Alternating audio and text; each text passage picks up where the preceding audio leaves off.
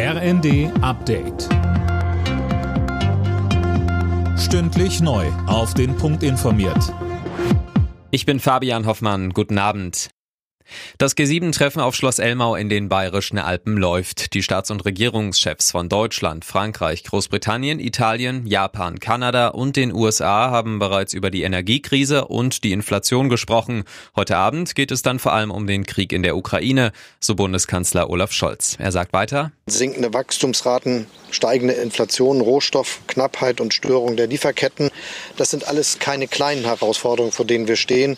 Und deshalb müssen wir auch gemeinsam Verantwortung Verantwortung tragen. Ich bin aber sehr, sehr, sehr zuversichtlich, dass es uns gelingen wird, von diesem Gipfel ein ganz klares Signal der Geschlossenheit und entschlossenen Handelns auszusenden.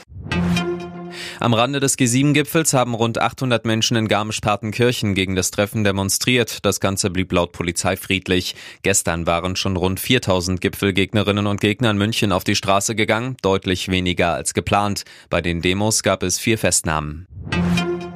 Nach drei Wochen ohne Angriff hat Russland heute wieder die ukrainische Hauptstadt Kiew beschossen, nur wenige Stunden vor dem Start des G7-Gipfels. Mehrere Menschen wurden verletzt. Bürgermeister Klitschko sprach von einem grausamen Angriff. Er sagte der Bild, Russland habe bewusst den Start von G7 auf perfide Weise für einen Raketenschlag nutzen wollen. Auch US-Präsident Biden verurteilte die Attacke und sprach von Barbarei.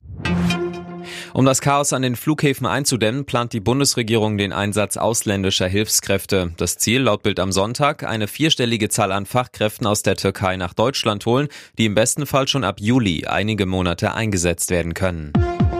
Alle Nachrichten auf rnd.de